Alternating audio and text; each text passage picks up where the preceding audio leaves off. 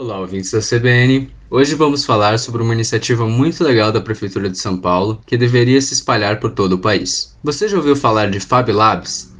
Conceito surgido no MIT, os laboratórios de fabricação se diferenciam dos laboratórios normais, pois ao invés de serem estruturados para um uso eventual, como testar uma teoria aprendida em sala de aula, a ideia do Fab Lab é dar liberdade de tempo e criação para seus usuários o utilizarem como quiserem. A ideia do FabLab é oferecer máquinas e ferramentas para que seus usuários consigam fabricar praticamente qualquer coisa, desde o conceito até o protótipo, aprendendo de maneira multidisciplinar e integrando conceitos de várias áreas. Os FabLabs quebram paradigmas no empoderamento dos indivíduos, permitindo que as pessoas consigam utilizar uma ampla variedade de ferramentas, como impressoras 3D, cortadoras lasers, fresadoras, plotters, serras, lixadeiras, gravadoras a vácuo, equipamentos de solda, máquinas de costura, entre outras, para conseguir desenvolver todo tipo de projeto. Além do mais, é o espaço perfeito para trabalhar em grupos e colaborar com pessoas de habilidades e interesses complementares, permitindo que ótimas ideias ou até empresas saiam dali.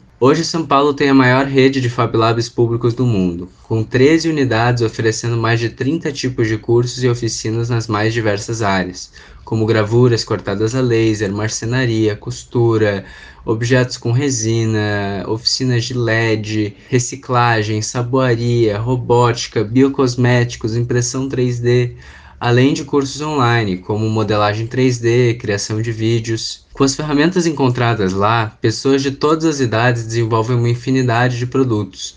Podem ser brinquedos, móveis, sapatos, camisetas e vestidos estampados, canecas, cadernos, velas, cremes, jogos de tabuleiro, ecobags, luminárias, aprendendo na prática a exercitar sua criatividade. Os Fab Labs cumprem uma função social insubstituível na reforma da educação para o futuro.